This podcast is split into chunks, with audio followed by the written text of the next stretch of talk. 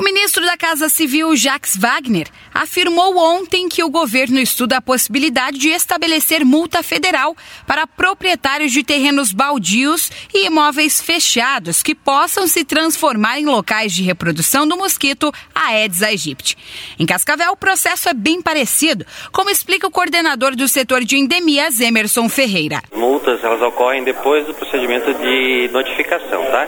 Então a gente, durante a vistoria, ele se encontrado muitos focos ou algum foco que não tem como eliminar no momento, é notificado o morador ou a empresa com um prazo de três dias para adequação.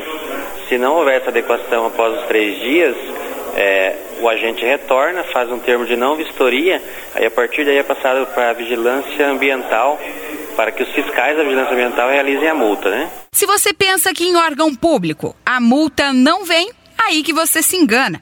De acordo com o Emerson, a multa foi feita para todos. A regra é para todos, tá? Então a gente conversa com cada secretaria para que eles se adequem à situação. Se não se adequar, é multado como todos. Segundo o coordenador do setor de endemias, em Cascavel ninguém foi multado ainda. Até o momento, nenhuma. Temos processos de multa de algumas empresas em andamento, mas não foi efetivada a multa ainda. Hoje, para pessoa física, está em torno de R$ 1.500 e jurídica R$ 2.250.